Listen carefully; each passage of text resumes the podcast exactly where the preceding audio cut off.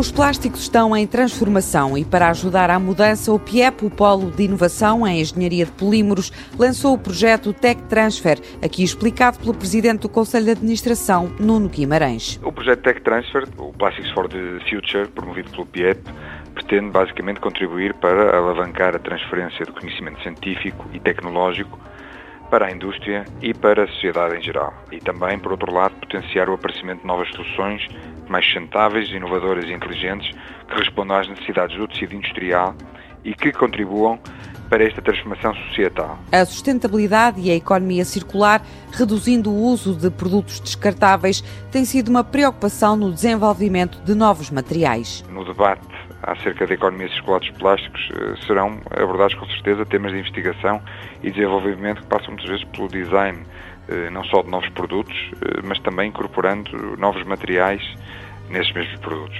É? A digitalização e a manufatura aditiva são outro dos desafios que se colocam à economia e ao setor dos plásticos e serão determinantes para o futuro, assinala Nuno Guimarães. A indústria dos plásticos e de compósitos se quer estar, digamos, na vanguarda desta nova frente, digamos, que agora se abre, tem que estar obrigatoriamente na extremidade, digamos, mais tecnológica de todo este setor. Portanto, tem que estar, obviamente, envolvida desde o início e o mais possível, portanto, para poder não só prestar à indústria o melhor serviço possível. O presidente do Conselho de Administração do PIEP defende que é preciso desconstruir a imagem negativa que tem prejudicado os plásticos. É um público que, pelo menos, não conhece, digamos, a verdade total só conhece uma parte, não é? A parte que ouvimos muitas vezes dos oceanos, da poluição dos oceanos, dos peixes que aparecem com plástico no, no organismo, mas o problema não começa só aí. Portanto, eu acho que não só isto abre uma, uma frente de oportunidades para a indústria dos plásticos se reinventar e trazer novas soluções para o mercado, mas também tem que haver uma consciencialização do público em geral